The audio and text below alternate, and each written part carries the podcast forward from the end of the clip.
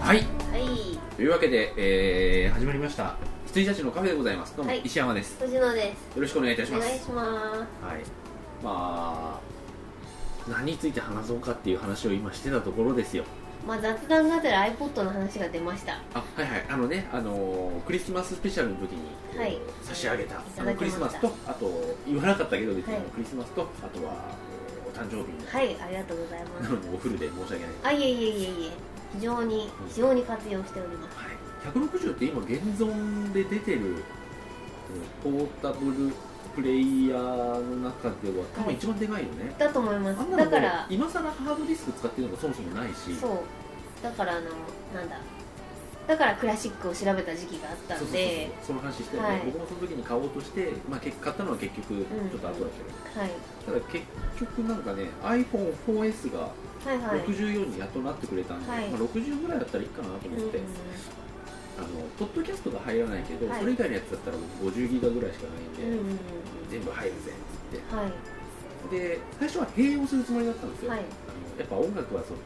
クラシックのね、方がいいよねアイポあのポッドキャストも全部入るし、と思ってたんですけど結局ねこっちすっげえ便利なんですよはいはいはいまあ上げといて申し訳ないですけど、うん iPhone に比べるとやっぱ操作性とかちょっとうんあれなんで、はいもういいやっつってこっちで俺は生きていくぜっつうって、んなので差し上げましはい、で私びっくりしたのが、まあ、iPod nano を使ってたんですけどあの電池の持ちが半端ないですねたそうあれそう、あの iPod クラシックさうんんは、うん、だから全聞いて然減らもないでしょ聞いても減らない 減らないでそしょ、うんうだからあの本当にうん1日2日、うんあの私部屋で、あのスピーカーで、うんあの直差ししてあ聞く聞いてるっていうか流しっぱにしてるんですけど、うんうん2日とか3日とか平気ですもんねあの人、っていう直差しあのスピーカーに、うんスピーカーにっていうかあのえっ、と要はなんだろうこうアアンプにピッて置いて、スピーカーああそれで充電されてんじゃないのあいやされてないんでされてないされてないでんすだはいされてないやつへなんで、えはい、っていう挿してっていうかあのイヤホンジャックで挿してるのであそうかそうかはいそうか絶は対、いはいはいそういう時間充電されてないよくあるじゃないですかこれがそのまあのまあそうそさうそう挿してねそのコ充ネ電クしターがのとてこうんらあれねすごいいいなと思ってこれ、はいあのあれあれがね友達に人にあって、はい、なんかあのまあ高橋教授なんですけど、うんあの結構その音楽の話とかはもいはいすることが多いんで、うん最近一緒にどんなの聴いてるのみたいなので、すこれをはいはいはいでガチャってやってでこれが操作盤そうですなよねるじゃないですかだからなんかいいなと思ってうんただ僕 iPhone ってもうそもそもスピーカーついてるから、はいもうあのー会社からの帰りとかはにいイヤホンで聞くじゃないですか、で、あのー帰ってきたらそのままピッて抜くと、うんうあんのスピーカーから流れるんではいペンはいはいと置いてやってますね、えーいやーなんで160ギガになったので、なんかいいいい感じです そうだから、まあ、さっきも話しましたけど今までが十何ギガとかのうんナノだったので、そのシャッフルしてもですねあのまあそもそも iTunes からあの選んで曲を十何ギガ分しか入れてないので、そこからあのそういう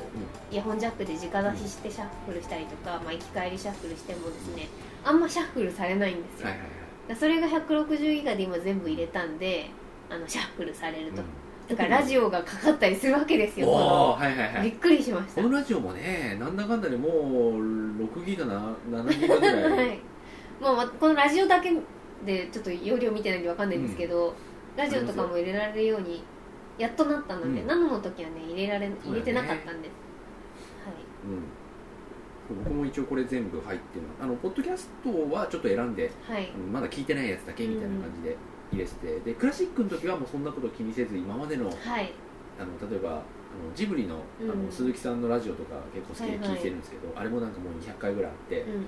ということはもうなんかあのね100時間ぐらいはいあるわけじゃないですかそれとも全部入れてたんですけうど、んまあ、それは今回はちょっと、ね、できないけど、はい CD に関しては僕こ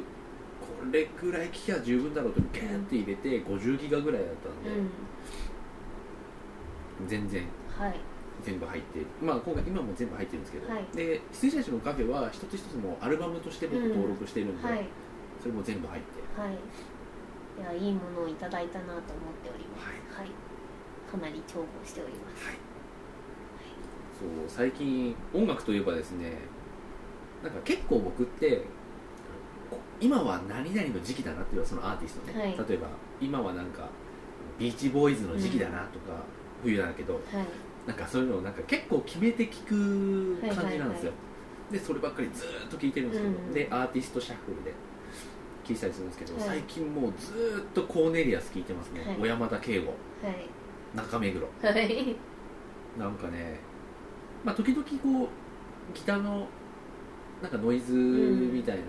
曲もありますけど、うんでも結構最近はそういうの少なくなってきて、うん本当にあのほわほわしたうんうんうんアンビエントなはい感じの曲になってきたんでもはういそれをずっと聴いてるだけでずっとベッドの中にいるような気分になって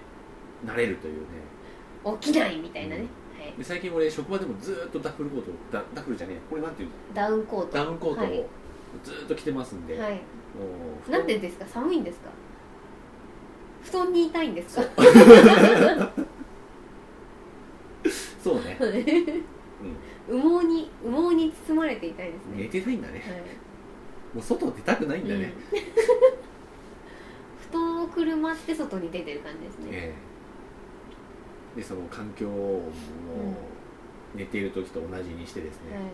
思考を停止させながらはいはい仕様を書いていますよどんなどんな仕様書になるんだって 思考を変えてあと止めて、うんはい、そんな感じで、ういん、やー藤野氏は今は今のはそういうの決め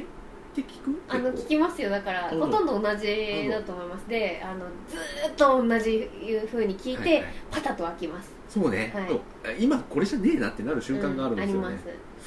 だからあのー今はちょっと疲れてるんで人生に、あの野良状についてます けどあのーね、うんアコースティックギターとあうのんなんていうか優しいオルガンというかピアノのはい音にうんあの眠たげなハスキーボイスが乗っかるというで すねあのたるい感じがね同じような感じがね、はいお疲れでいえいえだから多分布団ソング私ノラ・ジョーンズなんですよあああの「スリープレスナイト」っていう曲があって、眠れぬ夜はいあの東京タワーっていう映画がありましたはいはいねはいああなのんとなく黒わかった黒木瞳と,、うんうんえー、と V6 うんの岡岡田田っち君の、んえー、と主題歌になった曲なんですけど、あれ聞くともう眠いんですよ私ああ僕ね結構それが結構変わって、うん今はまあ iPhone、うんまあ、中に全部アルバム入ってるんですけどそれ見ながら、 iPhone があればねですねうん、はいそう iPhone のいいところは、まあ、クラシック差し上げましたけど、うん iPhone のいいところはあのー通勤から帰ってくるときイヤホンで聞くじゃないですか、はいそれを帰ってきてイヤホン取ってピチってその、うんイヤホンジャックから抜くとそのままスピーカーが音にね、うはいなんでこう部屋の中の音としてポイってできるっていうはい続きからできるっていう、そのシームレスな、ねうん感じにできるでなんかね寝る時とかはもう結構つけっぱではいはいはいはい寝るんですよ寝ますか、うんであのー今ね見てて一時期これは俺枕歌だったっていうのは、うあんの稲川淳二、歌じゃないまあ、歌じゃいきなりそこから入っちゃって申し訳ないんだけど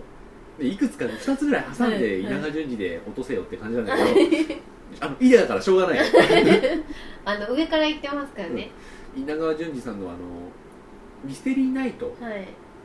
ていうのにちなんで、あの録音したやつがもうね12年分ぐらい出てるんですけど、はいそれとあと iTune で買った、う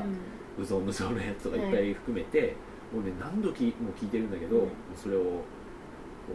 う一番音量小さくして、うま、もうみ 結構耳元にピはいチって、もうあの車にさはい iPhone 固定するやつを、あはれいベッドに固定しちゃってるんだけど、うんでそこにカチャって入れて、あのー稲川淳に聞いてんはいなんか東京の青山だなとかこういうなんかうやうやうやうやしか聞こえてこないんだけどえでも怪談というか怖い話なんですよ、ね、なんだけどあのあんまり言ってることは認識できない。あじゃあもうノイズとしてうん、あ話人の話し声だよね。あで、なんだよこうこうこういうところがありまして、みたいなことやってるんだけど、それで、あーってなって、うとうとしてくると、ドンドンドンドンドン、ドンドンドンドンドンって、はっって起きる。中寝て「いやーな感じなんですよね」とか言われながら寝たくないんですよねなんかねここは嫌な感じがするんですよねそういうところあるもんですねとか言いながら寝てるっていうで稲川淳二一時期ハマってましたあとはねなんだろうあのね電気グルーヴの音声解説、ちょうど1年前にモリキー にあ歌げじたゃねないあれもバカ話ずっと話してるだけなんで、あの人の声って結構いい話し声なんですかね、そしたらねラジオを聞きながらみたいなところはあるかもしれはない、いであとねまあその話し声あ、まあ、もう一回もうちょっと話し声が続 はくいあのねあのウェイキングライフってはいいう、はあい知のってねますソフィーの世界みたいな流れなんですよ、要はいろんな人が出てきて哲学的なことをえーって言って、次の人にみたいな感じなんでそれもね日本語吹き替えのやつを、まあ、MP3 にちょっとしちゃってて、それをもうね何百回聞いたかわかんないですうね、ん、うん、へえあれはもう本当に一ワンシーンワンシーン結構終えるうんで見てみるとああそっかここのシーンはこんな絵だったのかみたいなはい感はいじになるはいへえあと同じリチャード・リンクレイターの,、うんあのスキャナー・ダークリーはいあれもまあ似たような手法で作られた映画ですけどあれも最近ちょっと入れてへえ聞いておりますうんまあ、会話劇っちゃ会話劇だからそうそうそうなんか別に絵はなくてもいい気がしますけどねそうそなうんかこだわって絵もつくつけられたんでしょう けどそうそうそんなのとあとはねなんだろうねまあデビッド・ボーイとかはね、はいあの昔のやつとかは本当にあのなんか音質古い感じの,、うんあのラジオ昔ってラジオ録音なかったから、実際アーティストが行ってライブみたいなのやってプロモーションしてたんですよね、でその時の放送をファンが撮ったやつが音源として残ってるんで、あのー編集版として出しましたみたいなのが本当に山ほどあるんですよ、はいデビッド・ボーイとかになると、でファンがブートでうん出したのもいっぱいあるしそういうのをなんかやってると本当にノスタルジックな感じになっはいはて出れますね、うーんあとは藤野賞なんか他にはございますか私あれですあの夜夜枕歌じゃなくてですね、あの昼枕歌があれですあれあーあるねあれあるあ出てこないえー、っとごめんなさい石山さんから借りたんですよね CD えー、っとおじいちゃんたちの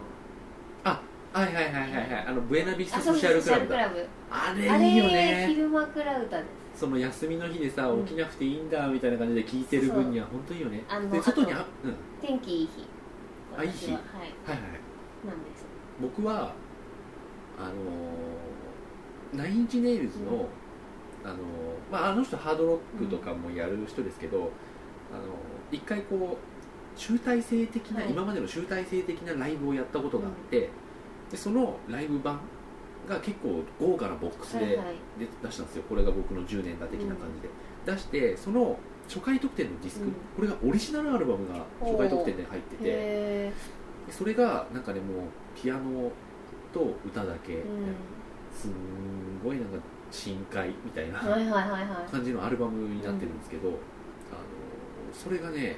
それを休みの日のあの朝にはいそれも雨が降ってる時おにお聴くのが昼枕歌ーはいはいはいはい昼枕歌はね私ね、えっと、昼枕歌うのん雨の時は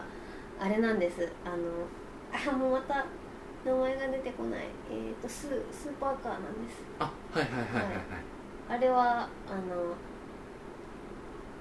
えっ、と昼間クラウター雨バージョンです、はいはいはいはいなんか曇りがちな日とかうんはあれで毛布くるまって僕はもうなんかドヨーンとしたやつ寝る、をこう雨の日もう起きなくていいし外出なくてもいいっていう時に聞くのが好きですね、うんうんいやあのあると思いますあるああるの皆さんそれぞれにはいであとね最近そうだスマッシングパンプキンズはいもう知らないですけどあのーっていうバンドがいまして、うん僕結構、あのーこれ小倉に教えてもらって、まあ、小倉っていう友達がねいるんですけど、あの人が本当に高校の時精神的な、はそのなんつうんだろうあの時いるじゃんなんかそういういち早くさはいち早くなんかその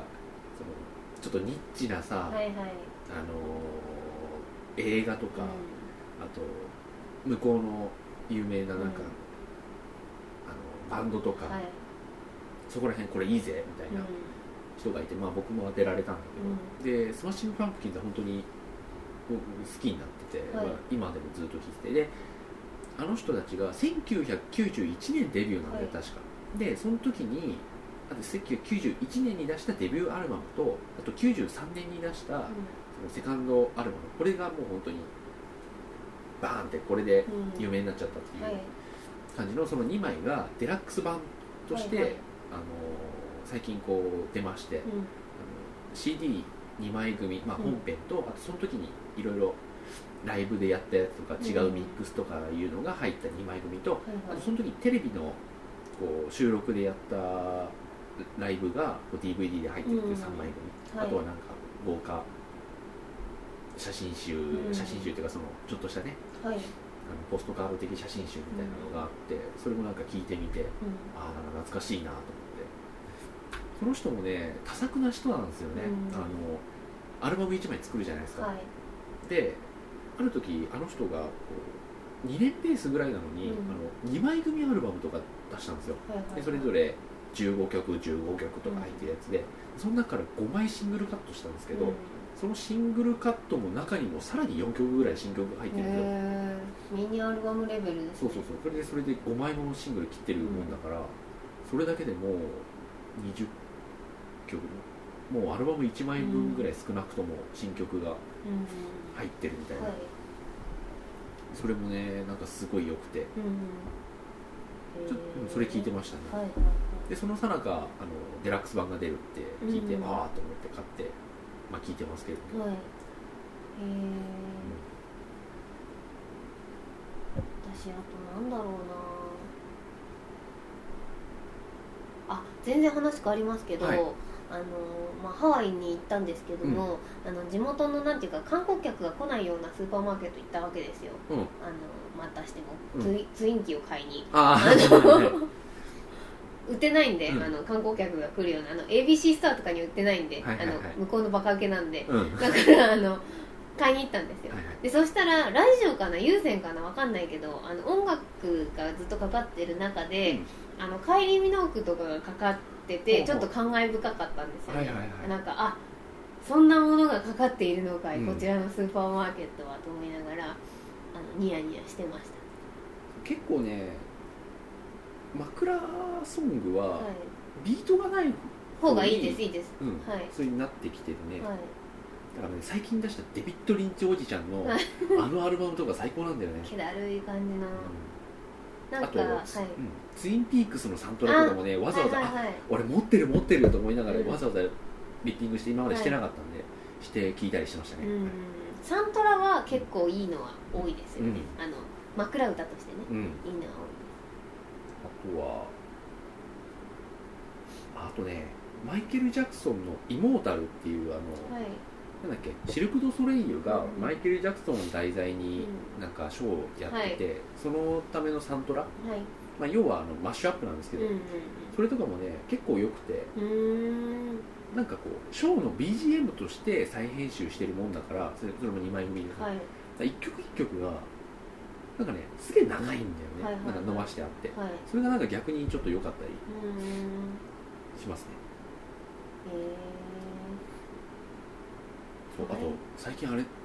僕ばっかりあれしてー、あい申し訳ないいあのね最近そこにあるんだけどはい「This is It」結構見てる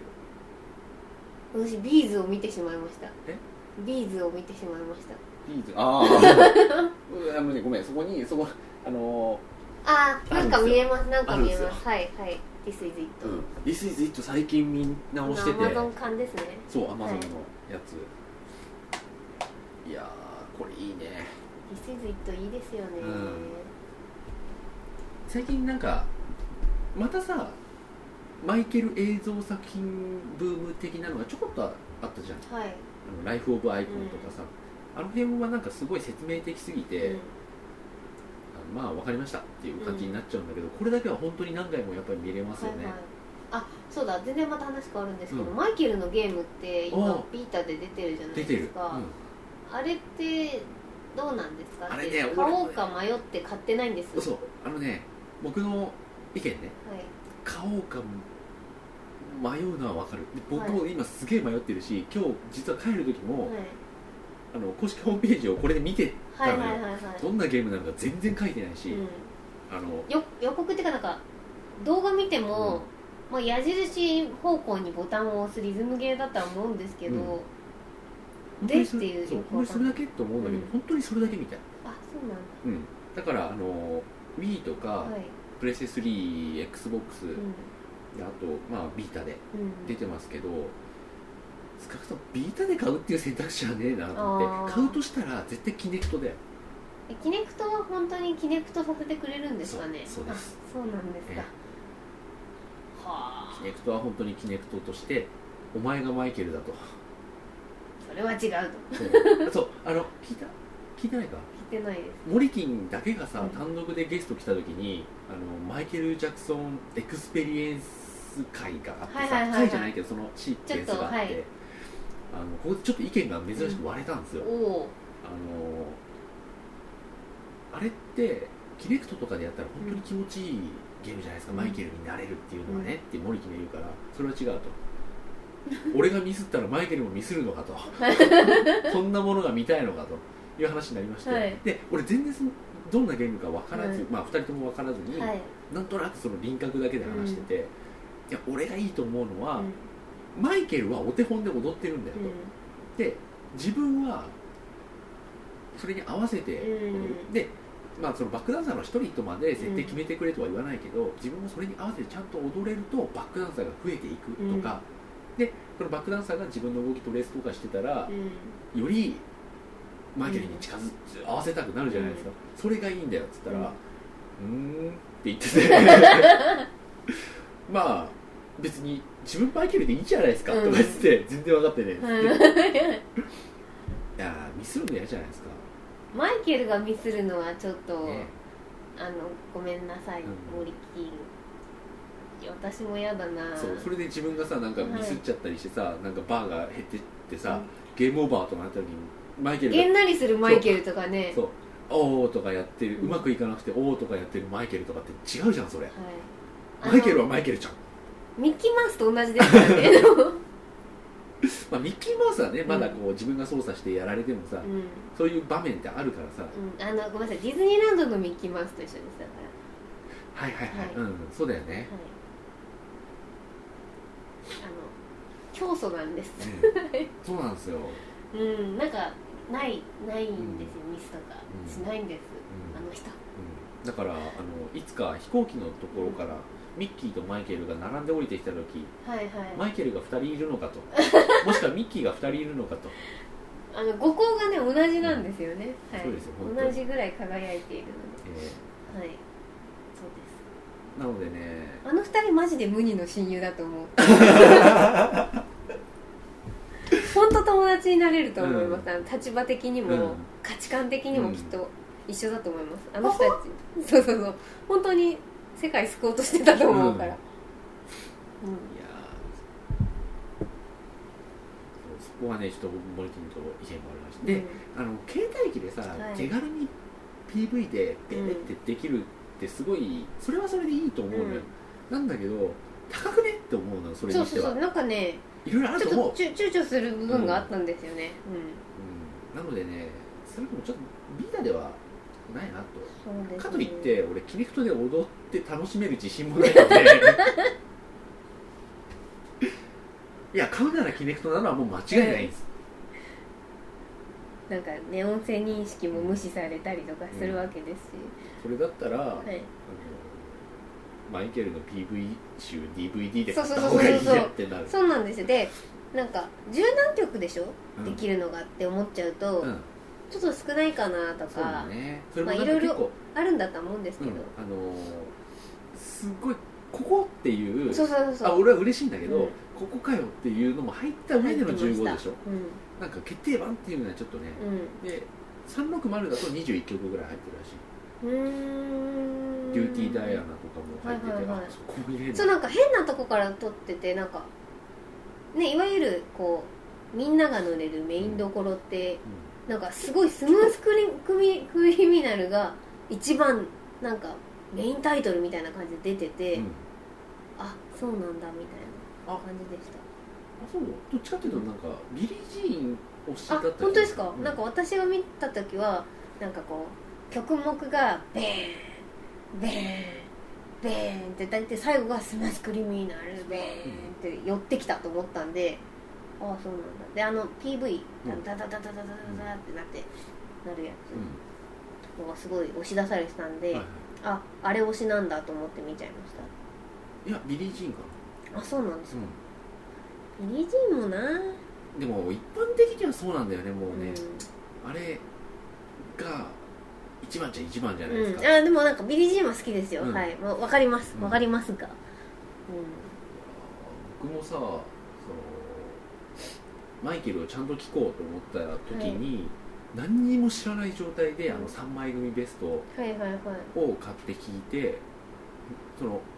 ファンにどう扱われているかとか、シングルだったのかとか、うんそういうのも全然関係なく一番来たのはスムースクリミナルだったんですはいよ、はいはいこれはなんじゃとかっこいいっすもんねあれはかっこよかったでもともと俺あのいつの間にかスリラー持ってた人なんで、うんあの家にあったって感じです、ね 、あいやえっとね買ってたんだよあそうなんだへえ俺生涯で買った12枚目のアルバムが、うん、 はいはい笑っちゃいましたすいません、なへんで スリラーなんですよえ我が家は家にあったから、まあねそうだよねう、んうちの父親もレコードでは持ってたし、はいはいそれをカセットにダビングしてあ聞いて一緒です一緒です、うん、はいいたはずなんですよ、でも CD ではわざわざっていう感じで、で俺はなんかなんでね買ったのかわかんないけど多分、う小6とかうん中1の分際でお小遣いで買ってたんだよね、スリラーの頃ですよね多分ね、本当にあのなんていうか話題になったというかあのうん PV で、うん、これがそうそう多分盛り上がってた時期だと思うんです、そでスリラーって実は僕と同い年ので、頃、うん、 82年だよねあれあそうなんだうへえん年代まで知らずあれ82年83年だったかなじゃあ同い年のそうそうそうどっちかなんだよ絶対、でにもかかわらずそこから十何年経ってあのーこの買っているといううんこの魔力、はいはいはいやっぱ何かあったんでしょうね、うんあとその時ってさアルバム一枚一枚大事っていうか、いまあ別にあの昔はなんか一一つ一つなんか大事にしたりとかそういう話がしたいわけじゃなくて、なんかさあこの曲欲しいと思ってうんアルバム買うと、その以外の曲も全部良かったりっていうことが多くて、はい、あのその時結構本当にサントラいっぱい、うん、なぜか新しいのじゃなくて昔のから買ってたんだよね「はいトップガン」とかあはいはい「バック・トゥ・ザ・フィーチャー」とか、うんそのロッキーのなんかベスト版がですね、うんロッキーとかそこら辺から買ってて、うんあと「ドラえもん」の武田鉄矢集とか、はい、あ歌ってましたうんね、あとなんだっけうん武田鉄矢集じゃないんじゃないですか武田鉄矢集で出そうしてるんで出しすてかたへー出したんですよなんか武田鉄武田鉄矢と、うんまあ、海援隊も含はめいて、はいドラえもんのその主題を集めた歌が、集があったんうでんあったんですすへだから武田鉄矢が歌ってるん以外のドラえもんの主題歌は入ってないえ、ってういん、へうのがあって、なんえかね多分俺昔ってアルバム買うと、全部そのホルダーに入れちゃっててケースとか捨ててる人だったんですよ、へえだから順番結構覚えてる、はいはいはいそうん、だから最初に買ったのは一番自分のお小遣いうでなんだ、買ったアルバムは「ドラゴンクエスト5」のサントラなんですようん、へで2枚目が「ロックマン X の」えうんうんジャズアルバムみたいなのがあって、うんあれすごいアルフライラーがかっこよかったっていう、あの下村よ陽子さんかうんはいはいはな、あのスクエニでいやっはていて、はいああわかりますはいあの人がいたって最近知ったへえ私なんだろうアラジンのサントラとかかああなしかも日本語版はいはいはい羽賀健二ああ 俺ねシングルで持ってたピーボ・ブライソンバージョンをああはいはいはいはいいやそっちの方がいいと思いますけそどうだよねうん、なんで羽賀健二バージョン買ったのかちょっとわかんないんですけどまあ小学生だったんで、かな昔あ買った CD はいあまた全然話変わりますけど、すいませんコロコロ変えて、うんあのえっとフィルハーマジックっていうああのあアトラクションがうん東京ディズニーランドにできたんですが、多分あれ原盤使ってやってるんで羽賀健二です歌ってるのっていうのを言いたかったんですけど、はいあそうですかすいませんちょっと思いつ思い出しちゃったんであのはいすごいあのなんかこうディズニーの音楽をたどるあーアトラクションなんですねで全部の多分映画の「あの美女と野獣」とかこうアリエルとかはいポはいンはポいンポンポン飛んでいくんですけど、うん多分映画から現場引っ張ってきている気が聞いている感じするのであの撮り直してる歌の方を使ってないはずうです、んうんというので母賢治の声がすると思って懐かしんでました羽賀健二容疑者の声がいいのかなと思いながらはいですあとは、なんだろう、ドラゴドラクエ5でしょ、ロックマンでしょ、ドラえもんでしょ、うんえロッキー買って、北斗の拳のベストかな、うんで、バック・トゥ・ザ・フィーチャーとか、ゴーストバスターズとか、そこら辺になってくるんですようね、んで、サイモンガーファンクルのベストとか、うん渋いところから入ってましたはね、いはいなんか知んないけど。で、そっから少しずつ、トップガンとか、うんあのーなんかそこら辺になって、であとスペシャリストとか最近その最近というか当時見てわーってなってる映画うのんサントラとかがちょっと入り始めるっていう感じですかねあとレオンとかねうんうんうん私ね映画のサントラって全然欲しがらなかったんですよねそうそう小さい時うんあ全部買ってたな俺のなんだろう魅力を感じなくてはいはい小さい時ですよ今はもう,、うんうんうんもちろん劇版の大切さは非常によくわかるし、聞いててあげないんですけど、うん昔はもう歌こそ歌物と歌詞が載ってなければ聞く意味なしっていう感じだったんで、全然買わなかったですねもう歌謡曲とか、あのアバとかは家にあったかまあら家に聞いてましたけど、うん基本自分で買うのとかは自分で買わなかったかな自分で買うのって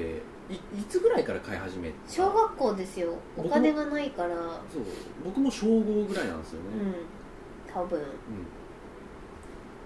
そっからそうシングルから渋いもん僕もシングルとかは買わなかあとねまあアニメに行っちゃったっていうのはありますね小あー56の時点でもうすでに、はいはいはいあのアニメに行ってましたね多分僕ねしか一番最初にうん自分で買ったシングルがうん中島みゆきなんですよ、空いやえっととね「浅い眠り」っあわかんないていうのがありまして、はい、そそれをなぜか買ってで2枚目が悠々白書のう「んあの太陽がまた輝く時」のシングルを買ってそうだから誘白もそうですしあと幸田真理子とかはいはいはい、そこ一緒なんだよねそうあとまあめぐね林原さんそうねとか、だやっぱちょっとアニメ行っちゃったんですよねそう声ね優っていうか俺ラジオ聞きながらもうイラーバティを何度もあそうそうそう聞いそたうこあの写真集とともには初回限定写真集いとともに今もうありますよあるよあるあはいる、全然あるうあれいまだにだって僕のあの iPod っていうかそのはいはい iTune の星5個フォルダーっていうか、ん、ありプますレよイリねス教ト科がのねそれにね、いまだにラバティの曲は入ってくる、はい、はい、うんだからそっち行っちゃうともう声優のアルバムとか、うんあとアニメのえっ、とドラマ CD というですねああ俺ねドラマ CD がね俺全然ダメで、うんあのね俺ショックだったのがはいで出会い方がショックだったのよ、はいなぜかというと俺シティーハンターの曲大好きでさ全部、はいはいはいでベスト版が出てたんで、うんこりゃいいと思って買ったら、もうあのトラックじゃなくさ、うん縫い付けてあるのよ ドラマ CD へー CD 部分がそれが最悪どういうことでですさかどういうこといやですか普通に例えばあの1曲目が、はいあのなんか「ゲットワイルド」2曲目あのドラマ1、はいで3曲目なんかエンジェルコーリングとか、うんそのぐらいだったらいいのにだからこうこうなってるのくっついてんのよドラマとあチャプターがチャプターがはいはいはいはいそれが嫌でさ、うんそれしないと曲が売れないからですよね曲が売れよないくやりますけど我々も曲が売れないあのだから売る売るためというか、うんえーっと要はそこだけチャプター分けちゃうと、うんそこだけのために買う人がいるんですよだからそれって多分ベストで全曲入ってるんですよね、うんだからそれを1枚買われちゃうと、ん他の CD が出なくなるので、えーっと制作者側としては、あの音楽を裸で出したくないので、はいチャプターをくっつけたりとかするんですよはいはいあでもそれだいぶ前だけどねはい最近もあるありますあそうなんだ、はいはい未だにあります、はい、で最近出たあのシティハンターのベストは3枚組だったんだけど、うんそれはちゃんと分分かれてたまあまあ、分かれてたっていうか、もうドラマ部分がそもそもついてないやつだはっいはいたから、とかまあこれを待ってたんだよって言いながら、うんそうお音源とかはよくやや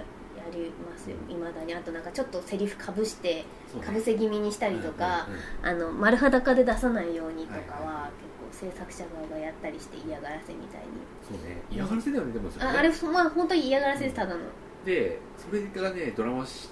し CD ドラマと言った方がいいのかな、うんなんかその音声寸劇的な、それも元があるやつ、はい、あれとかってねちょっと出会い方が不幸で、うん、邪魔なものにしか見えなかった出会い方ですよねただその中で僕あんまり別にそんな数聞いてるわけじゃないけど、うんあの一つだけ二つか二つだけそのアニメ系のラジオドラマとしてすごい評価してるのがあって一つが「ガンダムウィング」うんうんガンダムウィングのドラマ CD っていうかそのドラマはすごいよくできてたと思う、私もう覚えてないですけど聞いてはいるんで確かに良かったと思いますいいっんてだいようあれあれよかったで、うんもう一つがあのーあれ「パーフェクトブルーの」はいはあい、の前日談みたいなのがうん、ラジオでやってたんですよ、うんそれが CD 化して出たんだけど、あれもねすごい出来よかったへえ「ルッキンググラス・オブ・パーフェクト・ブルー」とかそんな感じだった、うんあれねよかったっすねへえドラマ CD っていう文化も独特ですよね独特だよねうん、あれは本当になんか多分はから見てると非常に痛い文化だとは僕思うはんどっですちかがっていうと今そっちにちょっとうん寄っちゃってる、はい、いや私も痛いと思いながら買っていたので、なんかねやっぱりねシリーズ好きだと他の話聞きたくなっちゃうんですよね、うんそうねはい、だから買っちゃったりとかしてましたけだからど逆にあの例えばさシティーハンターの何が嫌だったかって、あの絵がない状態でやられると、その子供ながらにうん録音してるところが見えんだよねうん、あはいはいわかりますわかります昔のは昔のそうほだよどね見えます、そうだよね演なん技か感といそううそうかそうそうそうなんかね、まあ、演技の仕方なのか、それともそういう構造にやっぱ、うん脳的に人間の脳的にというか、う認識的にそうなっちゃうのかどうか知らないけど、んはいあれがねちょっと嫌で、うん特にシティーハンターとかさ結構コミカルなシーンとかってはいドラマで聞かされられるとさ、はい、そうだ聞からくんだよね効果音だけうで、んあの表現できるのかっていう限界もありますあよね、るあるある、なんかこう顔がデフォルメされたうん量とかの顔があってのうんギャグだったりするじそゃうなだいからで逆にいつもと同じ効果音使われると引くっていうすね、か、はいはいはいそうなんかね気恥ずかしくなるんですよねそうそうそうそう聞いてこっちがね、そうそれが嫌だった、うん、非常によくわかりますはいそんなのがある僕でもその時期やっぱあったな、うんガサラキとかまで買ってたからなあー俺ガサラキで懐かしいですねはいいやガサラキのやつはね俺全部買ってたんだよねへあれあの灰島さんでさ、えはいはいであとあの主題歌もは種智子さんで結構好きだったんですよねいへえそれ実は初耳だと思います多分えガサラキ好きは初めて聞いいやた気がしますけ言っどてる言ってる絶対言ってる言ってそまれしたで私ダっけメなんですって言われそたうそうう、そうそうそうだからあれって今私ダメなんだよなって思いながら聞いてました、うん、それは言われたでもガサラキはねあのへー俺ね一回アニメから離れてあそうですよねでちょっとまた、そんな時期だと思いますそうあの離れてあの寄った時期があるんですよ、うんで寄った時にやってたのがガサラキでありあのあれレインとかねはいであとはブギーポップは笑わないとかがテレビアニメ化されたのもその、はいその中で結構明暗が分かれてたのがあって、うんレインとかまあはいっていうはいはいはいいいね私はよくわかんないんだよなあ僕れも分かんないあれあれみんないい言うけど、はねうなんか時代だったんだよね多分ねん、だからちょっとううつうんそううそつうっそうぽいうんのが受けてる時代がありましたようんね、うんなんかそうねだって選んでるからそうだよねだってブギーポップのテレビアニメ版になってさあれ今考えればすっごい暗いそうですすねなんかちょっと、ねなんかうつっぽいというか病んでるいとやでもね話的にはすっごいよくできてたんだいうか、よくでききてましうた、ん本もよくできてました、だようね、んだってあれ原作じゃないでしょ原作のブギーポップは笑わないと夜明けのブギブギーポップの並行のところをやってたんであそうでしたっけ、うん、あれオリジナルだったへだかーらその後、んあの脚本集出たからそれも買いましたもん俺、へーあのテレビアニメに関しては、であとそれで俺あのレイ・ハラカミを知ったしねああはいはいはいはい、あの明らかにすななんつうんだろうすあれねコンピでうん、サントラができてて、はいでその中で一番好きだった曲があってそれすその曲2分半ぐらいのやつはいそれだけずーっと聴いててあこのなんか人いいなと思ったんだけど、うんコンピだったから全部バリアブルアーティストになって、はいはいはいはいうんと思いながらうだんってある時渋谷の、あのー HMV の方、HMV に行ったら明らかにその作曲家うんはいはいの曲が流れてて、あの店員さんに「いい今の何ですかこれ」っつってそしたらあのなんだっけ青少年科学館だっはいけお台場にある、はい、あそこのメガスターの、でやる演目のあのサントラをレイ・ハラカミさんが作っててそれだったんだよねだから本当にぴったしへー当てられて、はいあの人だってなってうんそういうのありますよね、しかもなんか店員に聞くのとかもあるし、うやったやったって感じで何聞いたか忘れたん、けでど、もね俺それはね大学になってからだうね、ん確かで聞いたらさめくるめく世界が、まあはい先日亡くなってしまいましたけど、うん40で、うん、ブギーポップから、はい、はい、はいはいはいそれを初耳でしたへえあとねその時広角機動隊プレステ版、プレステ1のうん広角機動隊のゲームがあったんですよ、はいはいあのありましたおしねいさんが出るもっと前うんにその原作をゲーム化したやつがあって、あれのサントラがすごいよくできててね、へ石の卓球とかえはいあのデビッド・エンジェルとか、うんうんあの辺のテクノの人たちがこぞって参加してるやつあでそうなんだあれ私ねよくできた存在は知っているんですが中身を知らないしやったこともないんですよあそうなんだ、はいあれね俺中古でうん結構そのプレステ2に触れるのが遅かったんですよ、はいそのプレステ1にも触れてなかったし、はいで2買ってでキングダムハーツとかやりたかったんだよなっつってやって、面白い面白いってなってその後ね1に走ったんだよ戻ったんですねそうあのはいちょいちょいハードの道間違えますね1に戻ったっていうの は、はいあそういえばプレステ2だからっつって、うんプレステ2のばっか見てたけど実は1もできるんだと思ったら、うんもうできるとこんな市場があるわけじゃないですか、はいはいはいドバッとでまあ変な話中古もいっぱいあるしね、それでうわこんないろいろあるわうん、うっんつって、で広角機動隊先に僕サントラ買ったんだよ、はいはいはいあの電気グルーブから石の卓球で入って、でへーって思って、へえでへあえこれかこれかってやってみたら、これすっごい面白くて、へえ音楽から入ったんですね、へえあのね、でその後にプレステでディスク買ってやってみたら、うんすんごい革新的なゲームだったほあのフチコマでう、うん、フチコマ操作してやっていくんですけど、はいはいあの壁とか全部ビヤやーーっっててこういけてなんかそこがねすごいね無駄なくいけるんですよ貼へり付きって結構難しいはずなんだけえ、ど、はい、その当時にしてはという意味も込めていや今やっても面白いと思う、へえただヨウカもあのポリゴンでああグワングワングインってやられたりするんで、だからあとねその円筒形のはい、パイプうんの中を、なんか雲みたいなうん敵と戦うのがあってそれが要は自分がこうう、なんだろうネジ状の,、はい、あのスピードレースするんですねそうそスうそうピードレーサあーのするんです360度グイングイン回りながら避けたりっていうシークエンスでもつながったりして、うんすっごい面白かったです、へえ面白かったゲームってありますか面白かったゲームいっぱいあるけどねあのなんていうか昔昔もうなんかこれをきっかけにゲーム好きになりましたみたいあ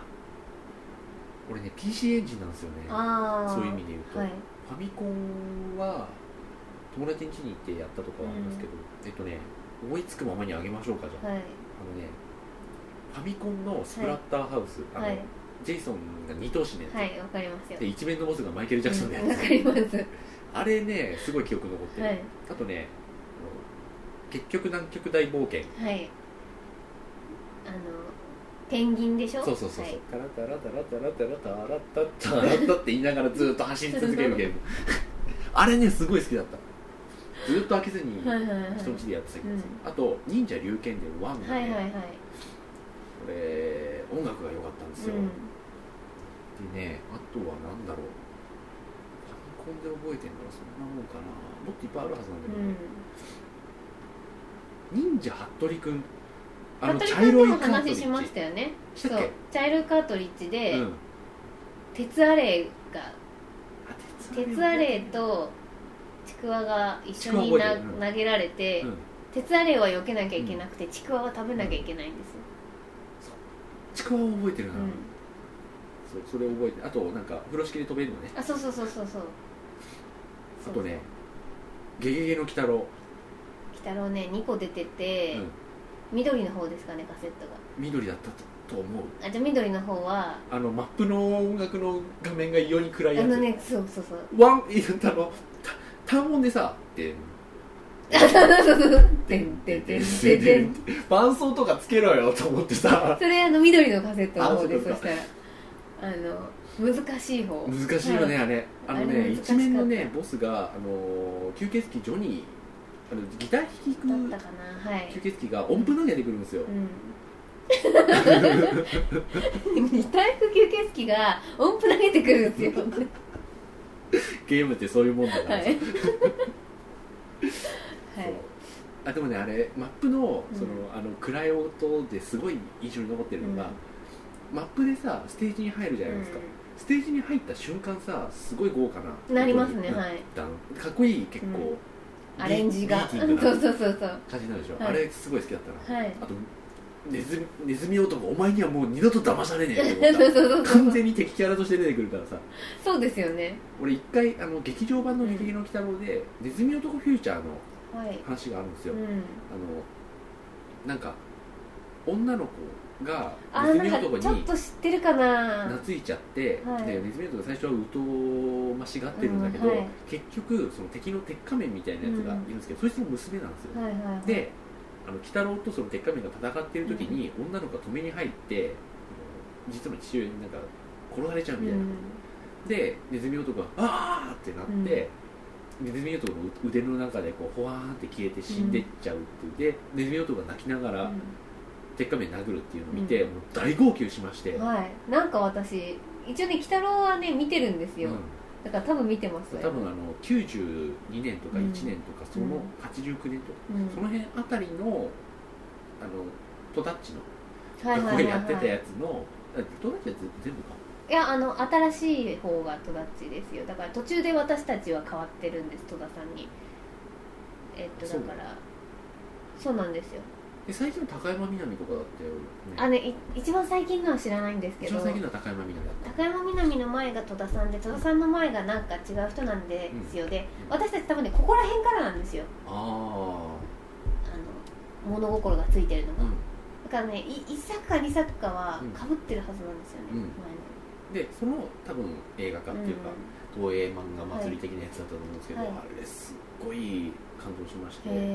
えンタルビデオとかでも何度も借りたよはいはいはいなんでみ一回見たのを見るまた見るんだというこう、大人のねはいはいは理い屈にもめげず、大人ってそういう理屈ですよね あでもうちの父はすごい理解があったんで、あのレンタルビデオ屋さんで私が同じの何回借りても何回借りてもうん何にも言わなかったですけどやっぱねそういうふうに母親は見ま すよねなんでこうこれまた借りてきたのっていう前見たじゃないっていうのはねそうあれでネズミ男の方見直したのに、お前ってなって、うんゲームね、うんはいであとはね PC エンジンでいうともうそれこそいっぱいあるんだけどね、うん R タイプ、まあ、これは有名どころ R タイプ PC 原人、うあと「桃太郎活劇」っていう全然、んはいはいはいあの何にも「桃太郎伝説」っていううん RPG があっうて、んそれは結構シリーズが続いたんですけど「活劇」っていうアクションゲームがあってそれ1本しか出なかったんですけど、はいあれ大好きでしてうんへえあのコンティニューのないやつを毎週、まあ、俺ね日曜日しかはいゲームが日曜日に1時間しかうんゲームが許されなかったんですよ、こなので切るじゃんううんそう最初からなんだよね、はいだからねもうあれをなんか飽きずに一面からずーっとやってたなと思いますね、まあ1時間で行けるところまで行って切って、うんでまた次一面からう開んけるとこうあんの、1時間で行けるとこまでやってって感じでゲームオーバーになっちゃうと結局最初からだしねあでもそうこうしてるうちにどんどん早く進めるようになってくるんで、あ慣れますからね、アクションとか特に1時間でなんかクリアできる感じのゲームが当時多かった気がすそうですよねそうなんだかんだ言っる、て難しかった印象ですけど、うんうん大人になってやってみれば1時間ぐらいで終わったなっていうのが、うんそうありますね慣れてくれば全然、であの時ねファミコンってアーケードから移植されたもうのんが、はい、その流れを組んでるんうんで、基本的にエンドレスなんですよね、はいはいはいファミコンのゲームって、うんパックマンとかも、うまあ、ほぼエンドレスというか、はいあとツインビーとかもあれエンドレスだしね、なんだけど PC エンジンとかが出てきてスーファミちょっと前ぐらいだと、うんやっぱりクリアが明確にあるんはいっはいはいていうのが出てきて僕はそこら,、そこら辺のうんうん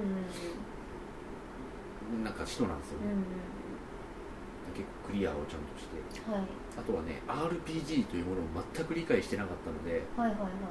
難しすぎてやめてましたねいへえレベル上げというものを全く理解してなくてあそうすると詰まるじゃんあ昔先のっ行ってて強くてうん倒されて、そうもう一回行って倒されてそうもう分かんなくなっただっって感じですね、て何やったって勝てないもうんってなるん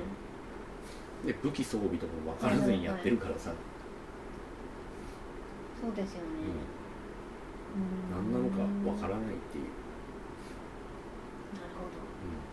あと魔法何回か使ってるとなぜ使えなくなるのかも分からなかったどああそうかそうか数値がねうん分かんないんですよね、うんあ昔からね僕数値のゲームダメなんだね多うん分、へえ藤野氏はなんかそこら辺の時期で何かありますか私はもうスタートがマリオだったんですよ、はいあのファミコンが家にあったので、であの両親がドクターマリオとか言ってたんで、うんドクターマリオは強いと思いますあ本当にはいだからぷよぷよよりドクターマリオです私はいはい俺ねドクターマリオはね一個ずつ一個ずつやっていくっていう はいはい、あったからスーパーマリオ、スーパーマリオ2、スーパーマリオブラザーズ3うと着々とマリオ任天堂道を歩きんでえーっとあの頃って中古屋とかにすごいなんかファミコンのカセットが並んだり、あとフリーマーケットとかでうんカセットがうんほいって50円で10個とかだったんですよ、うんあだからあのもうなんて言うんですか、製品の箱がないあうんうんうんなくてカセットだけがバーってゴムで止まってるみたいうんうんわなかるわかる50円っていうのでこうワクワクってこう50円出してゴソンみたいなしたたたたたって書いてガチャンみたいななんだこのゲームって説明書がないんでとにわかかるわかるくとりあえずやるかみたすいごいよねそれ、なね今だったらちょっと考えられないうん売り方ですけどディスクだけなんてね買い絶方も対ねうそんうだよね、うんなんだかわかんないもの をそうそうそう10本50円っつって買ってんだもんねそう本当そうですよだから服部君とかうんは、あのまだね新品で買ったんですよ私、うんあのお多分せせがあって、はい買って買ってで買ってもらったと思うんですけどなんかなんだろうな F1 とか、あの当時ってほらあのスポーツのタイトルがベーンって載ってるゲームが多かった、そうそうそうそうサッカーでなんかザ・サッカーとかでまた種類が違うのかよみたいなとかだから F1 とかやったりして、まあ、子供なんでそうそうしかも操作も分かんないから、まっすぐ行ってチドーンまっすぐ行ってチドーンっていうのをずっとやってるんですよね、よ子供だかそうらだよね結局南極大冒険も俺そんなだったもんうん、うん、何が楽しかったんでしょうねとかあとね私これ覚えてないんだけどね潜水艦で人を助けるゲームがあるんですよ